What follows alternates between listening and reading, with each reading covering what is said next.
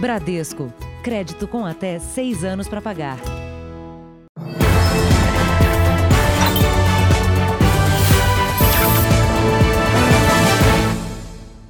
Olá, boa noite. Boa noite. O celular é a principal arma da facção criminosa de origem paulista para manter a comunicação entre seus integrantes. É o que revelam documentos obtidos com exclusividade pelo Núcleo de Jornalismo Investigativo da Record TV.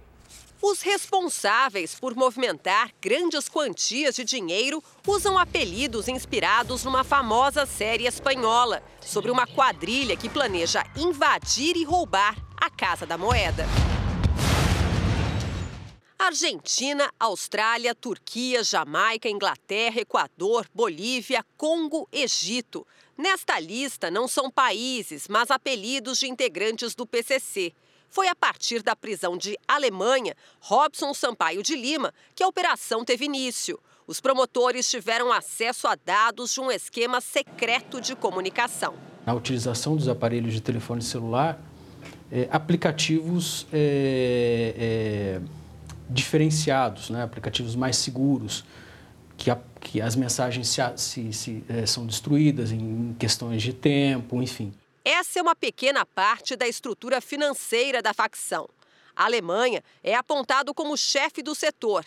Acima dele estão Marcelo Moreira Prado, chamado de amigo, e que seria o responsável por repassar as ordens da cúpula para o setor financeiro assim como Eduardo Aparecido de Almeida, mais conhecido como Cássio. Ambos viviam no Paraguai e foram presos em 2018. A Argentina é, segundo o Ministério Público, Odair Lopes Mazzi Júnior, a pessoa que mais mantém contato com a Alemanha na hora de fechar negócios. Ele seria um dos responsáveis pela logística do tráfico de drogas.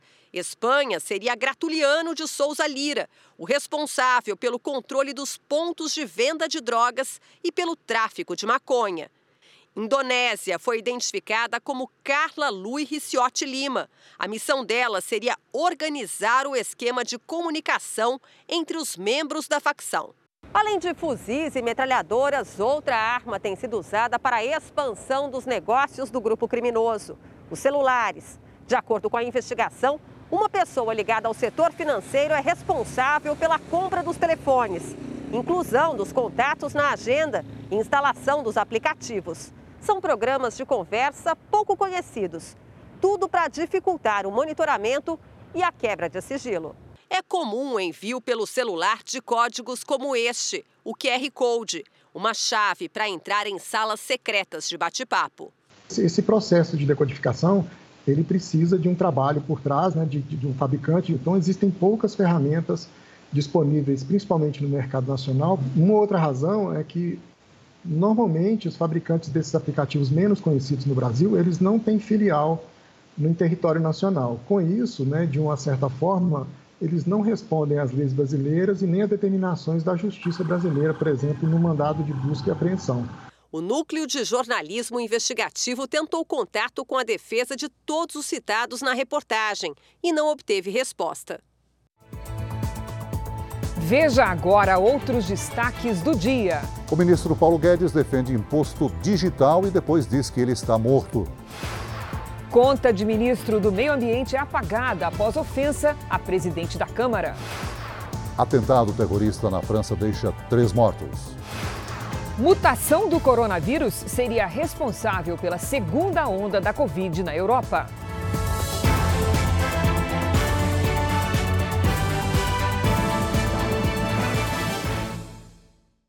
Oferecimento NextJoy, a conta digital Next para você e seus filhos.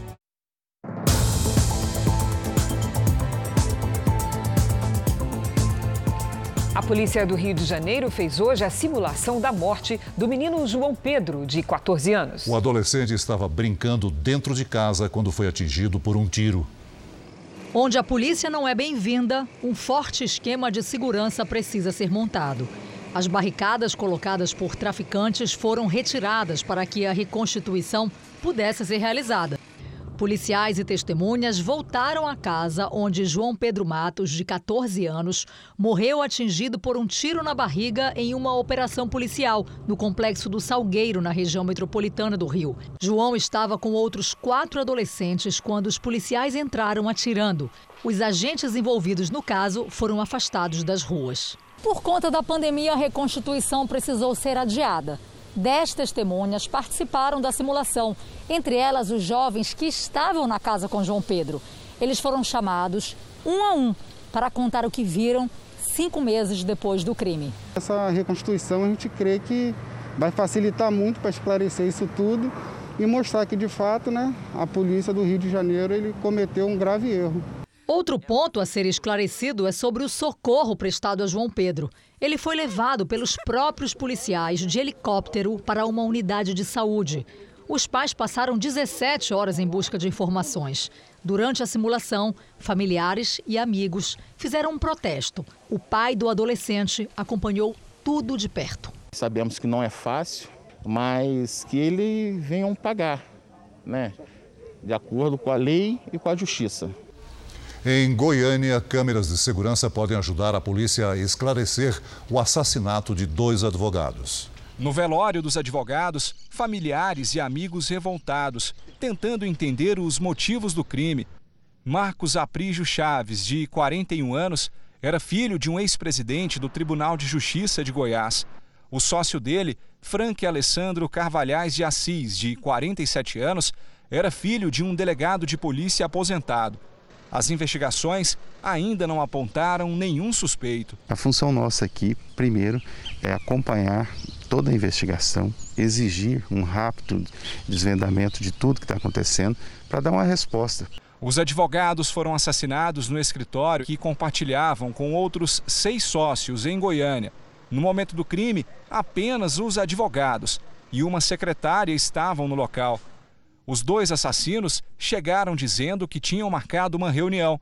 Eles esperaram na recepção até que foram encaminhados à sala dos advogados.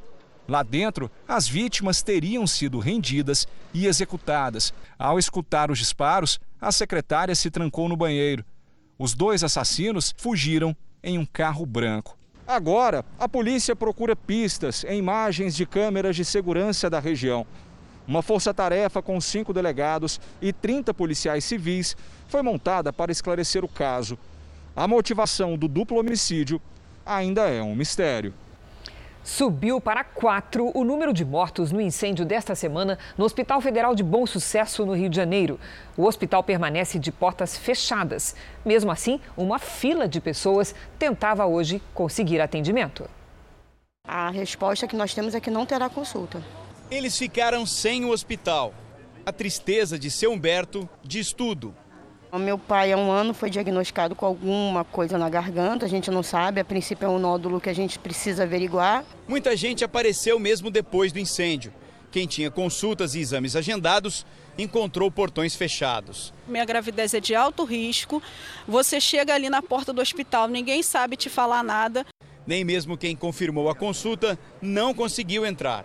Já tem um mês que ele toma essa medicação e eu precisava passar para consulta para saber se melhorou da, da anemia profunda ou não. Por conta do incêndio, os atendimentos foram suspensos. Bombeiros ainda fazem o rescaldo.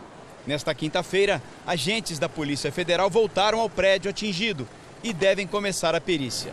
Parte dos funcionários será remanejada para outros hospitais federais aqui do Rio de Janeiro para ajudar no atendimento de pacientes que estavam sendo tratados aqui.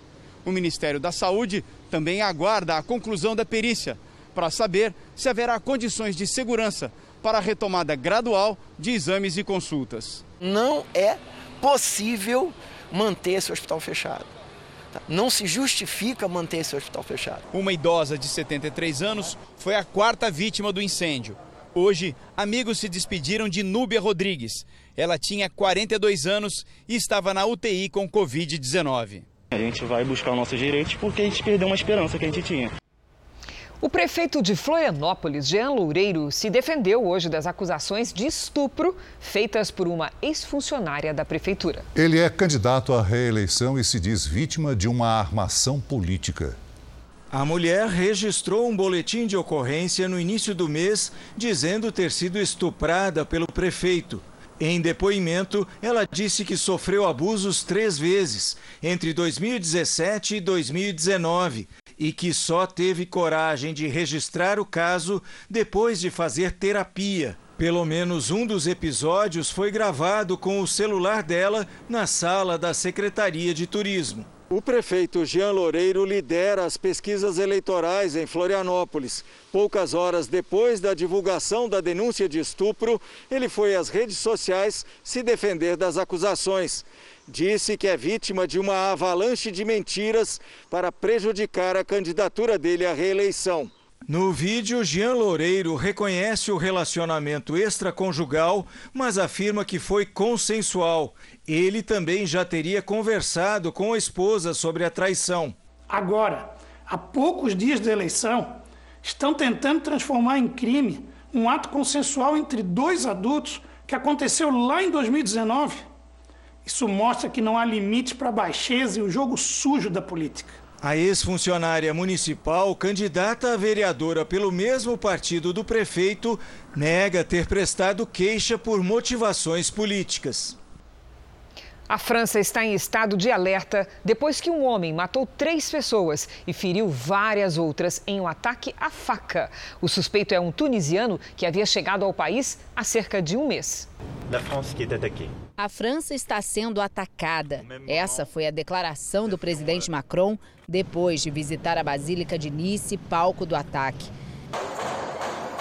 As imagens mostram a polícia chegando à igreja onde um homem havia matado duas pessoas. Depois, ele matou uma terceira pessoa em um bar da vizinhança.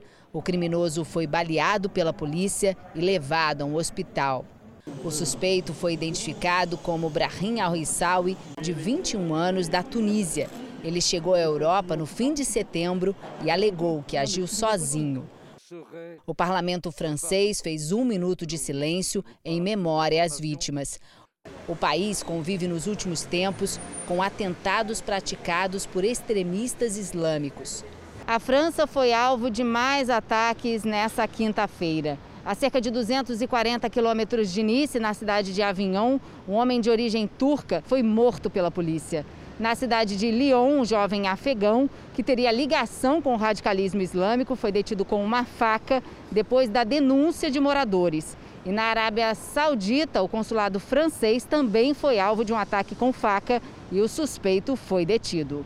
Há duas semanas, um professor de história foi assassinado nos arredores de Paris. Ele havia mostrado aos alunos caricaturas do profeta Maomé, o que os muçulmanos consideram ofensivo. A violência em Nice foi condenada por diversos países muçulmanos, entre eles a Arábia Saudita. A Turquia, que neste momento ameaça um boicote à França, a quem acusa de preconceito contra o Islã, também repudiou o ataque. E o Consulado-Geral do Brasil em Paris confirmou agora há pouco que uma das vítimas do atentado é brasileira. Simone Barreto Silva tinha 44 anos e morava há 30 na França. Natural de Salvador, ela deixou três filhos. Vamos aos números de hoje da pandemia no Brasil. Segundo o Ministério da Saúde, o país tem quase 5 milhões e 500 mil casos da Covid-19. São praticamente 159 mil mortos. Foram 513 registros de mortes nas últimas 24 horas. Também entre ontem e hoje, 19.600 pacientes se recuperaram. No total, já são quase 5 milhões de pacientes recuperados e outros 381 31 mil seguem em acompanhamento. O aumento de casos da Covid-19 na Europa estaria sendo provocado por uma mutação do coronavírus. Desde julho, a variante do vírus já foi detectada em 12 países. De acordo com a pesquisa divulgada em conjunto por cientistas espanhóis, suíços e italianos, a mutação teria surgido na Espanha durante o verão entre junho e setembro e se espalhado pelo continente depois da reabertura das fronteiras. Os pesquisadores afirmam que no Reino Unido, quatro em cada cinco novos casos da Covid-19 aconteceram por causa dessa mutação. Já um outro estudo publicado na revista científica Science desmente a informação de que a imunidade de quem foi infectado pelo coronavírus dure apenas três meses, conforme concluiu nesta semana uma pesquisa do Imperial College de Londres. O novo estudo mostra que nove em cada dez pacientes que tiveram sintomas leves ou moderados da Covid-19 mantêm a imunidade por pelo menos cinco meses. Vamos agora com a opinião do jornalista Augusto Nunes. Boa noite, Augusto. Boa noite, Cristina, Celso. Boa noite a você que nos acompanha. Na semana passada, pela primeira vez em cinco meses, a média diária de mortes por Covid-19 do Brasil ficou abaixo de 450. E o número de óbitos em território paulista caiu para 91 por dia.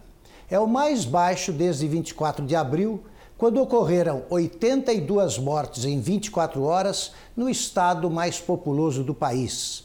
Essas notícias alentadoras atestam que o Brasil está vencendo a guerra contra o vírus chinês, mas não valeram manchete nas primeiras páginas da velha imprensa.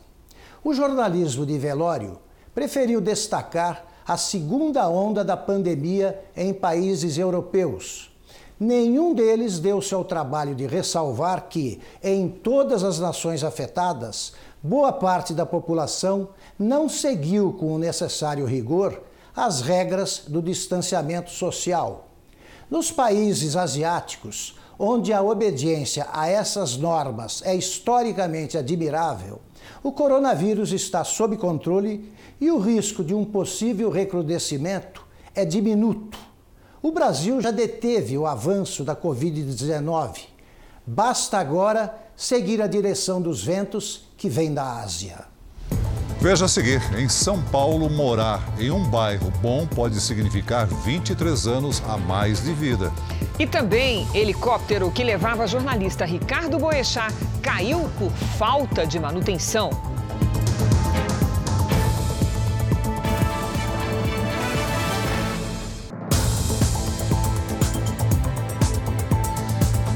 O presidente Bolsonaro esteve no Maranhão para anunciar obras em rodovias e construção de aeroportos. Foi a primeira vez que ele visitou o estado como presidente.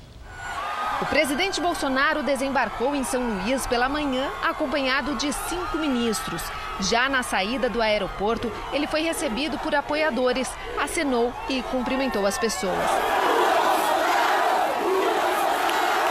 Presidente visitou obras de restauração da BR-135, rodovia federal que dá acesso à capital maranhense, e inaugurou, junto com o ministro da Infraestrutura, um trecho das obras. Nós vamos trabalhar uma série de rodovias que são importantes para o desenvolvimento do Estado, inclusive recuperar os trechos que ficaram mal feitos do passado. No início da tarde, o presidente Jair Bolsonaro veio à Imperatriz, a segunda maior cidade do Maranhão. Durante uma cerimônia foram anunciadas a retomada de obras de moradias rurais e a elaboração de um aeroporto em Balsas, cidade que fica ao sul do estado, em uma região conhecida pela grande produção agrícola. A cerimônia com os ministros foi no chamado Panelódromo, que tem esse nome porque vende a panelada, prato típico da região. Não tem preço estar no meio de vocês.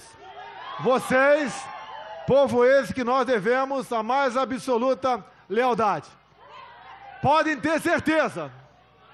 Eu vim também, obviamente, por graça de Deus e pelas mãos de muitos de vocês. E nós vamos, num curto espaço de tempo, mandar embora o comunismo do Brasil.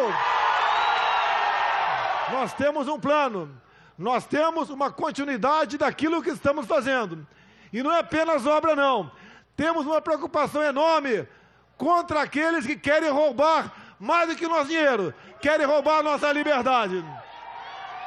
Essa nossa bandeira sagrada jamais será turvada de vermelho. Acredito no povo do Maranhão. O governador do Maranhão, Flávio Dino, é do Partido Comunista do Brasil. Esta foi a primeira visita de Bolsonaro à região desde que foi eleito. No final da tarde, a comitiva retornou a Brasília.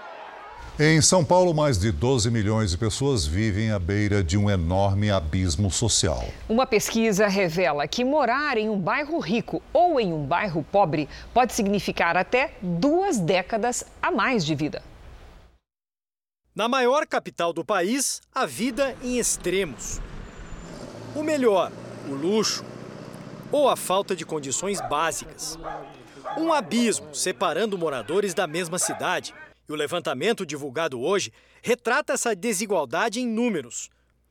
Enquanto 10 distritos na cidade não têm comunidades pobres, em outros 10, de 20 a quase 70% das moradias são casas ou barracos em condições precárias, em ocupações irregulares, áreas de risco.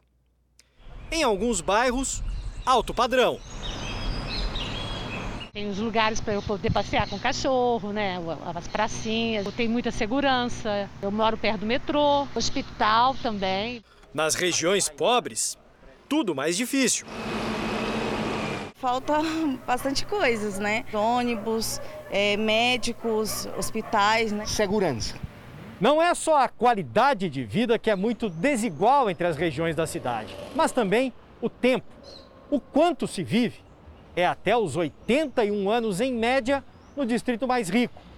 Mas na periferia se morre muito mais cedo, no bairro com a pior média, aos 58 anos. Entre dois extremos na cidade, uma diferença de 23 anos.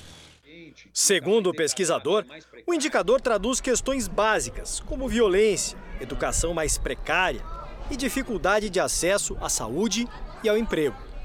A distância que existe física entre o Jardim eh, Paulista e o Jardim Ângela, que são esses dois extremos da cidade, é de 23 quilômetros, coincidentemente. Então é como se a gente pagasse um pedágio da desigualdade na cidade de São Paulo. Custa um ano de vida por quilômetro percorrido. O que acontece no Brasil é que o Brasil tem riqueza, é muito desigual e isso faz com que a gente tenha uma violência maior.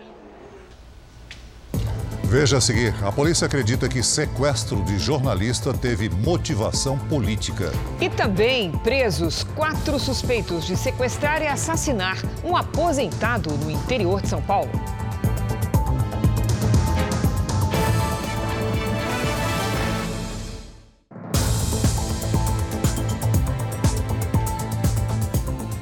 O ministro da Economia, Paulo Guedes, voltou a defender o imposto nos moldes da CPMF para compensar a redução na cobrança de tributos dos setores que mais empregam no Brasil. Ele também disse que bancos querem derrubá-lo do cargo. O ministro esteve numa audiência com congressistas para discutir como o dinheiro do governo tem sido investido durante a pandemia. Paulo Guedes disse esperar que o Estado de São Paulo pague pela Coronavac e também que nunca esteve sob análise a privatização do Sistema Único de Saúde. Bombardeado com perguntas pelos senadores, ele aproveitou também para atirar. Um dos alvos foi a Federação Brasileira dos Bancos. A Febraban é uma casa de lobby, inclusive financiando estudos que não têm nada a ver com a atividade de defesa das transações bancárias.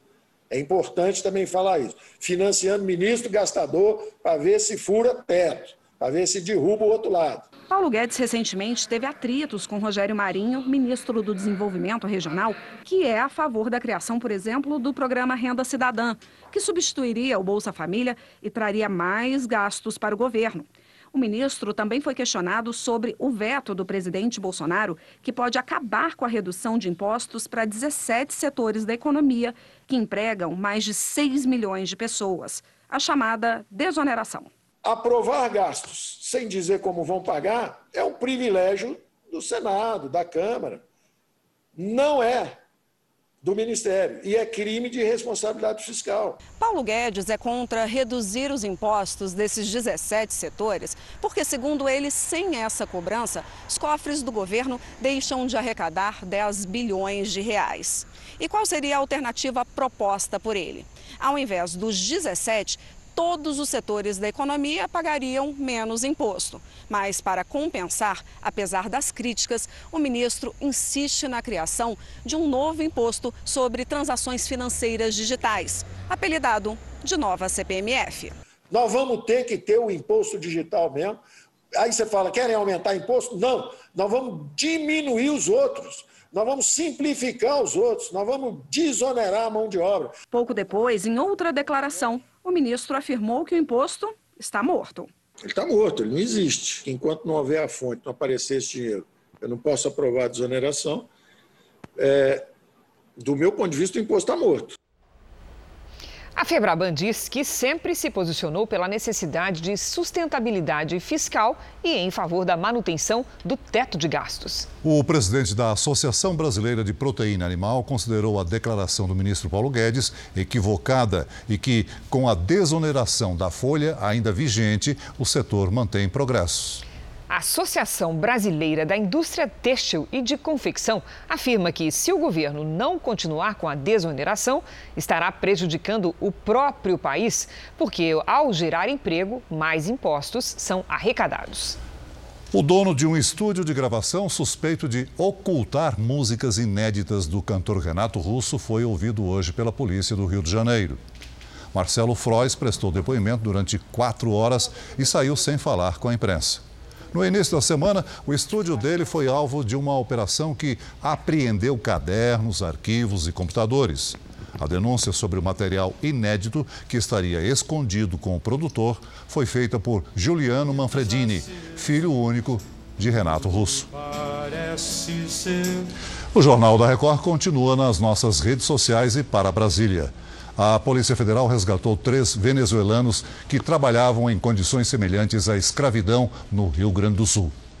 A promessa de registro em carteira e uma vida melhor para a família, na verdade, eram mais de 15 horas diárias de trabalho exaustivo sem garantias. Imigrantes não ganhavam nem salário em uma fazenda no interior do Rio Grande do Sul. Um dos venezuelanos conseguiu um celular e um contato de quem poderia ajudá-lo. Foi assim que o telefone de uma assistente social de São Paulo tocou. Mesmo tendo sido agredido e ameaçado para não contar nada a ninguém, ele resolveu pedir ajuda. Uma das ligações que ele chorava muito e muito desesperado. Ele estava sem ganhar, trabalhando até 15, plantar. O homem era obrigado ainda a comprar no mercado do empresário. Quando ele tinha que comprar, tinha comprado o próprio dono, né? Então tinha que dar a caderneta. Então, na verdade, ele estava tendo dívidas e não ganho. A partir da denúncia, a Polícia Federal prendeu o empresário e libertou os outros dois imigrantes. Todos trabalhavam para o mesmo homem. Estávamos numa situação é, é, precária, em condições precárias de higiene, é, condições precárias sanitárias, alimentação. No primeiro semestre de 2020, segundo o Ministério da Economia, mais de 55 mil trabalhadores já foram resgatados de condições semelhantes à escravidão em todo o país. O Ministério da Saúde lançou hoje um programa chamado Vigiar SUS. As informações com Matheus Escavazini. Boa noite, Matheus. Como vai funcionar isso? Boa noite, Celso, Cristina. A iniciativa quer melhorar a vigilância epidemiológica que cuida das doenças que atingem a sociedade, como a Covid-19. O investimento vai passar de um bilhão e meio de reais. Serão ampliados os centros responsáveis por fazer detecção imediata de riscos e também os núcleos de epidemiologia. Com isso, vírus e síndromes respiratórias poderão ser detectados de forma precoce. Está prevista também uma pesquisa em mais de 3.300 municípios para estimar a prevalência do coronavírus no Brasil. Não foram informados prazos para o cumprimento das metas. Celso, Cristina. Obrigado, Matheus. Um candidato a vereador na Baixada Fluminense foi preso por suspeita de comandar o tráfico de drogas na região. Ele recebia comandos do irmão de dentro da cadeia. Os dois agiam também como milicianos. O homem apontado como líder do tráfico de drogas em Belfor Roxo, na Baixada Fluminense, foi preso em casa. Elisamar Miranda Joaquim é candidato a vereador pelo PDT nas eleições desse ano. A polícia acredita que ele recebia ordens do irmão, preso no ano passado e que, mesmo da cadeia, mantinha o controle do tráfico na região. Uma intenção da facção em eleger um candidato a vereador no município, se perpetuar no poder, né, é, com um mandato é, eletivo. Pelas investigações, além de dominar o tráfico de drogas, os irmãos também agiam como milicianos exploravam os moradores com cobranças de taxas imobiliárias, vendas ilegais de gás e de cestas básicas, extorquiam dinheiro de comerciantes e motoristas de vans. Quem não pagasse os valores cobrados pela quadrilha chegava até a ser expulso de casa. Outras três pessoas também foram presas suspeitas de pertencerem à organização criminosa e praticarem homicídios na região. A operação conjunta de promotores e policiais civis interrompeu o plano político do candidato a vereador. Ele certamente seria eleito em razão do poder que ele detém na área. Isso seria uma situação muito perniciosa para todo o estado do Rio de Janeiro. Lamentável, hein, Cris? É a segunda vez nessa semana que falamos sobre atitudes racistas. De novo, Celso, em Goiânia, um entregador foi ofendido por ser negro. O pedido chegou pelo aplicativo. A atendente do restaurante avisa pelo chat que o entregador está saindo. Minutos depois, a resposta: Ele é preto, não gosto de preto, não. Quero meu dinheiro de volta. Quem faria a entrega seria o Jefferson. Quando eu olhei, do nada, passou um tempinho assim, ela já mandou aquele tanto de mensagem assim, eu na hora meu dia acabou ali mesmo. Ele registrou queixa e teve como testemunha a atendente, também indignada com a situação. Eu falei para o meu entregador que isso poderia ser um trote ou poderia apenas ser alguma brincadeira sem graça. É o segundo caso muito parecido nessa semana em Goiânia. Elson foi entregar um sanduíche e teve que voltar depois que mensagens foram enviadas à lanchonete. Esse preto não vai entrar no meu condomínio. Manda outro motoboy que seja branco. A polícia ainda não associa as duas situações e nem descarta uma onda de trotes racistas. O certo é que se trata de um crime e assim que localizadas, essas pessoas vão responder na justiça. E mesmo que qualquer cliente possa se cadastrar nos aplicativos usando nomes e endereços aleatórios, é possível chegar aos responsáveis. Muito comum as pessoas falarem isso, eu fiz apenas por brincadeira em hipótese alguma. Isso é um crime de natureza formal, ou seja, o próprio ato em si já gera a consumação do crime.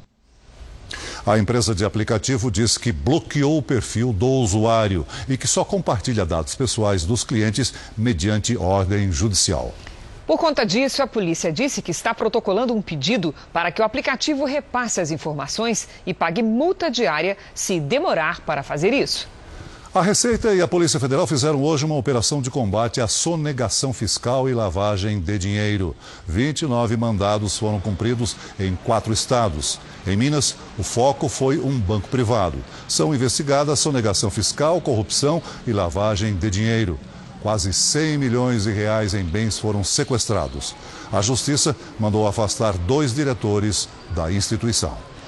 O PIB dos Estados Unidos teve alta recorde de 33,1% no terceiro trimestre deste ano. O aumento aconteceu após uma queda de 31,4% no segundo trimestre. É a maior alta da série histórica do indicador. Os números mostram que a economia americana está se recuperando rapidamente, apesar do aumento de casos da Covid-19. O processo de impeachment do governador afastado do Rio de Janeiro, Wilson Witzel, avança mais um passo. Hoje foi entregue o relatório com o parecer sobre a denúncia de desvio de verba pública da saúde durante a pandemia. O repórter Pedro Paulo Filho tem as informações. Boa noite, Pedro Paulo. Oi, Celso, boa noite para você, boa noite a todos. Olha, esse documento do relator do processo, o deputado estadual Valdec Carneiro, foi apresentado há pouco ao Tribunal Misto de Julgamento. Com isso, a comissão, formada por cinco deputados estaduais e cinco desembargadores, deve votar no próximo dia 5 pela instauração ou não do impeachment de Wilson Witzel, com resultado de maioria simples. Se a denúncia contra o governador afastado for aceita, Witzel ainda terá nova oportunidade de defesa.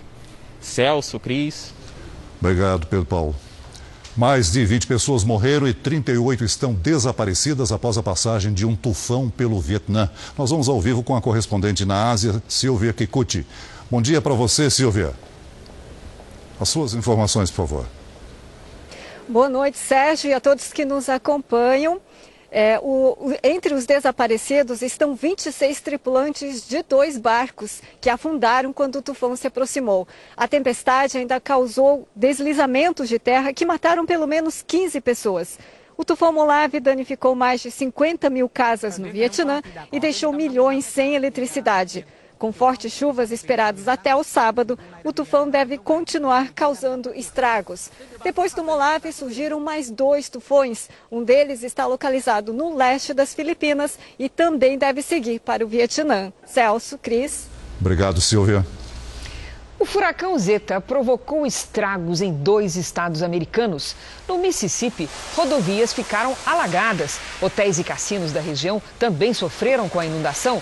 Já em Louisiana, a força do vento derrubou árvores e interditou vias importantes. O Zeta já perdeu força e agora é considerado uma tempestade tropical. Cientistas descobriram um recife mais alto que a Torre Eiffel na costa australiana. As imagens foram feitas com um robô que faz um mapeamento em três dimensões. O recife tem 500 metros de altura e um quilômetro e meio de extensão. Ele é o primeiro desse tamanho a ser descoberto perto da Grande Barreira de Corais em mais de 120 anos. Os pesquisadores também descobriram na região 30 novas espécies marítimas. Funcionários de um aeroporto no Catar forçaram passageiras a passar por exames invasivos após um recém-nascido ser abandonado no local. Imagens de uma câmera de segurança mostram o momento em que o bebê é encontrado. A revista íntima, para tentar descobrir a mãe da criança, foi imposta a mulheres de pelo menos 10 voos. O apresentador Romano dos Anjos, sequestrado no início da semana, prestou hoje o primeiro depoimento oficial à polícia. Romano dos Anjos foi transferido para um hospital particular a pedido da família. Sem previsão de alta, o delegado ouviu o apresentador, mesmo internado, durante duas horas e meia nesta tarde. A gente não pode revelar porque algumas informações tramitam em segredo de justiça e esperamos logo solucionar esse caso. Romano dos Anjos contou tudo o que viu e ouviu durante o sequestro. O delegado não quis revelar os detalhes, mas os relatos reforçam a hipótese de que o crime tenha motivação política. Os criminosos sequestraram o jornalista, incendiaram o carro dele, espancaram e abandonaram o apresentador na zona rural de Boa Vista. Romano dos Anjos apresenta o Mete Bronca da TV Imperial, afiliada da Record TV. O programa denuncia esquemas de corrupção envolvendo políticos e facções criminosas. A Polícia Civil aguarda a liberação médica do jornalista para que ele possa acompanhar as equipes na reconstituição do crime. Pode ajudar de alguma palavra. Eles mesmos utilizaram um termo que ele me disse, que é chamado Steve. Steve é um termo utilizado no, no militarismo, utilizado em algumas forças.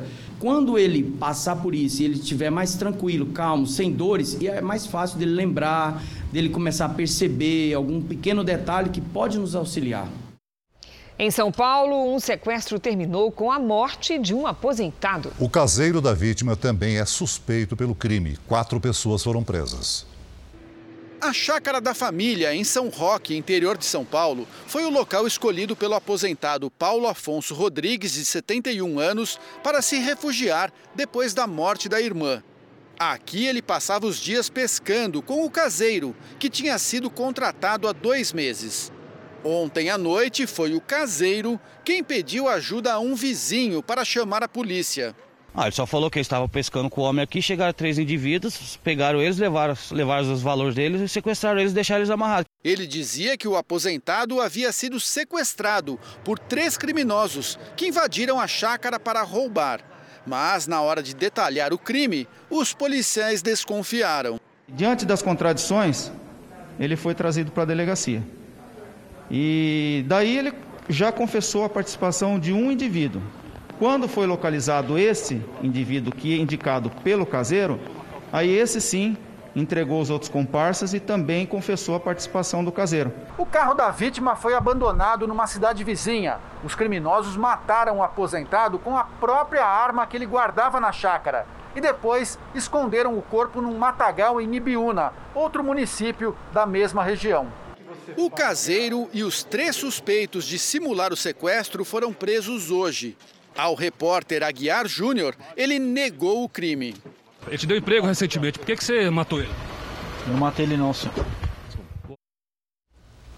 Um relatório do Centro de Investigação e Prevenção de Acidentes Aeronáuticos revelou que uma série de falhas de manutenção provocou a queda do helicóptero que levava o jornalista Ricardo Boechat em 2019. Além de Boechat, o piloto Ronaldo Quattrucci também morreu no local. Os investigadores concluíram que o piloto do helicóptero foi negligente. O relatório é do Centro de Investigação e Prevenção de Acidentes Aeronáuticos, o CENIPA. A conclusão é que a aeronave que transportava o jornalista Ricardo Boechat caiu depois de apresentar uma falha no motor durante o voo. O relatório do CENIPA tem 65 páginas e aponta pelo menos sete erros cometidos pelo piloto e pela empresa de táxi aéreo que contribuíram para derrubar o helicóptero. Segundo o documento, o piloto descumpriu requisitos básicos para o voo. Não havia feito a manutenção do motor, avaliou mal as condições de voo e errou até na hora de usar os comandos da aeronave. O relatório aponta falhas no compressor do motor, responsável pela potência da aeronave. O equipamento não era trocado desde 1988. As peças estavam vencidas. A última revisão no compressor aconteceu em 2011. Além disso, de acordo com o CENIPA, o tubo de distribuição de óleo da aeronave estava entupido. A troca de óleo deixou de ser realizada por mais de três anos, quando o prazo correto para manutenção é de 600 horas ou 12 meses. A empresa só tinha autorização da ANAC para realizar serviços de fotografia e filmagem e não podia transportar passageiros. O acidente aconteceu em fevereiro do ano passado. Na ocasião, o piloto Ronaldo Quattrucci levava o jornalista Ricardo Boechat como passageiro.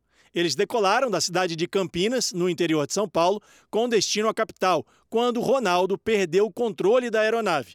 O helicóptero caiu depois de se chocar com um caminhão que passava pelo rodoanel. O piloto e o jornalista morreram no acidente. O CAGED, que é o cadastro que mede o emprego com carteira assinada, registrou o aumento de contratações em setembro pelo terceiro mês seguido. Vamos aos números? Em julho, foram criados 131.010 novos empregos. O dado melhorou em agosto, com 249 mil vagas, 249.388. E ainda melhorou mais em setembro, agora com 313.564 novas vagas no ano inteiro, porém, o saldo continua negativo. Nos primeiros nove meses de 2020, foram perdidas quase 559 mil vagas. O ministro do Meio Ambiente, Ricardo Salles, apagou a conta que mantinha numa rede social. Pouco antes, ele afirmou que teve o perfil invadido.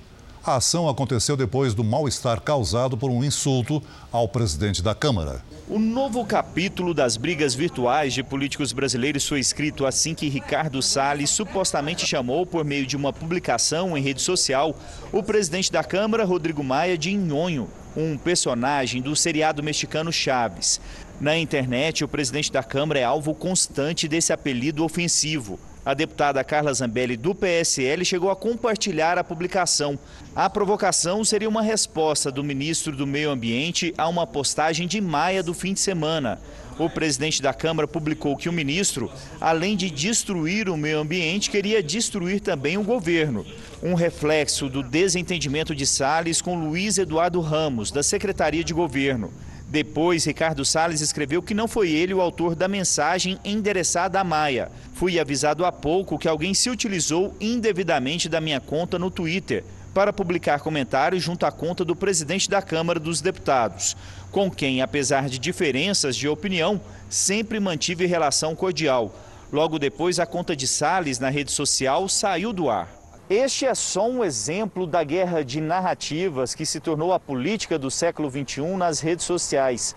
Parte do que é conversado nos bastidores aqui em Brasília tem se tornado do conhecimento de todos com ofensas públicas na internet. Outro capítulo da disputa virtual foi uma nova postagem de Rodrigo Maia nesta quinta-feira. O presidente da Câmara disparou. Disse que Roberto Campos não está à altura de um presidente de Banco Central de um país sério por ter supostamente vazado o que foi tratado numa ligação telefônica entre os dois. Na conversa, eles falam sobre a dificuldade de avançar com o ajuste fiscal do país. Depois, Maia apazegou. afirmou que o presidente do Banco Central negou o vazamento da conversa e que mantinha a confiança em Campos, o que foi suficiente para acalmar a situação, pelo menos até a próxima postagem. A ministra Rosa Weber, do Supremo Tribunal Federal, suspendeu a decisão do Conselho Nacional do Meio Ambiente, que havia eliminado regras de proteção das áreas de manguezais e restingas. A decisão vale até o plenário do STF discutir o assunto. Veja a seguir: níveis dos reservatórios das hidrelétricas do Sul e Sudeste estão abaixo do normal.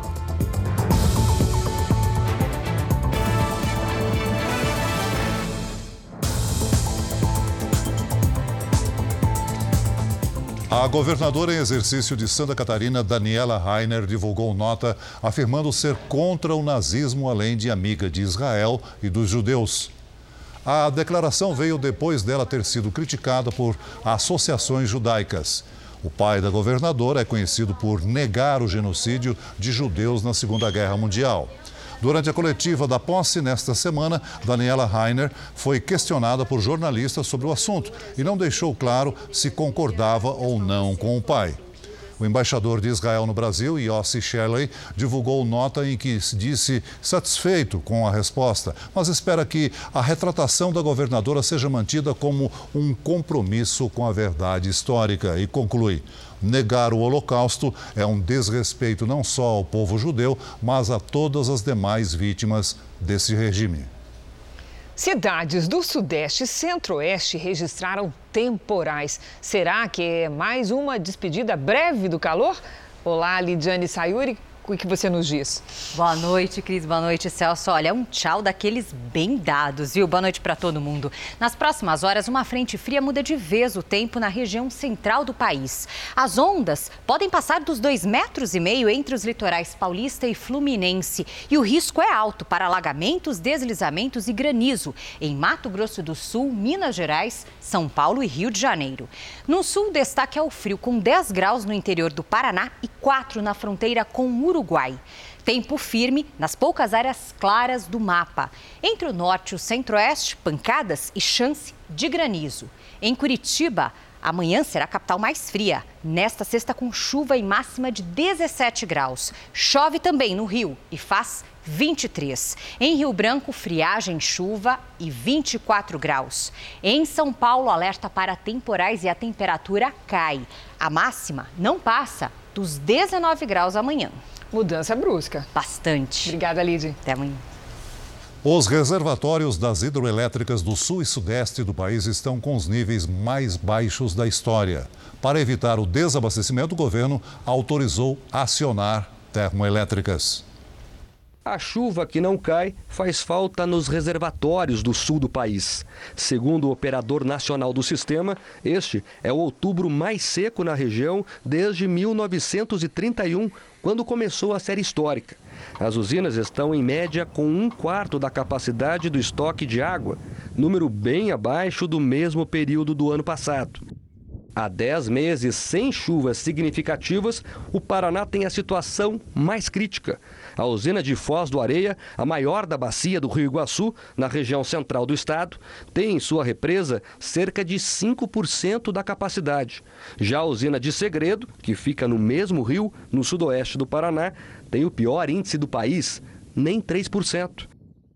No sul de Santa Catarina, a usina de Machadinho tem 24% da capacidade. Já no oeste catarinense, a hidrelétrica de Campos Novos tem 12%. No Rio Grande do Sul, o reservatório de Barra Grande está com 10%. Esse climatologista explica que a situação é reflexo do fenômeno Laninha. Nessa primavera, a chuva tem ficado abaixo do que atualmente é registrado nessa época. Lembrando que não há indícios significativos de chuva acima do normal, aquelas chuvas que recuperariam os reservatórios de abastecimento é, hídrico. Os reservatórios das regiões Centro-Oeste e Sudeste também estão com níveis baixos, em torno de 25%. E isso já causa reflexos na maior usina do país. As turbinas de Itaipu são movidas pela água dos rios que cortam os estados de Minas e São Paulo. Este ponto é considerado um dos mais profundos do reservatório da usina. Aqui, o rio Paraná recuou 40 metros. Onde eu estou andando agora era o leito do rio, que virou terra firme. Para se ter uma ideia da mudança da paisagem, a placa que orientava os banhistas sobre o risco de afogamentos parece até ter perdido o sentido. Para preservar os reservatórios e garantir o abastecimento, o Comitê de Monitoramento do Sistema Elétrico autorizou o acionamento das termoelétricas. Segundo o ONS, a medida é preventiva e pontual e a necessidade será reavaliada semanalmente. O órgão ainda afirma que não há nenhum risco de apagão. O problema é que as termoelétricas são caras e poluem o meio ambiente com a queima de combustíveis. Ao serem acionadas usinas adicionais por segurança, elas geram novos encargos, hoje cerca de 10 milhões de reais por dia, que vão parar na conta dos consumidores. A temporada de ondas gigantes em Portugal está aberta. Hoje pela manhã, vários surfistas se arriscaram no mar agitado em Nazaré e dezenas de pessoas se reuniram para acompanhar. As ondas gigantes, que podem ultrapassar os 20 metros de altura, vieram após uma tempestade atingir o Atlântico. O Jornal da Record termina aqui. E à meia-noite e meia tem mais Jornal da Record. Fique agora com a novela Amor Sem Igual. A gente se vê amanhã. Até lá. Boa noite. Até amanhã.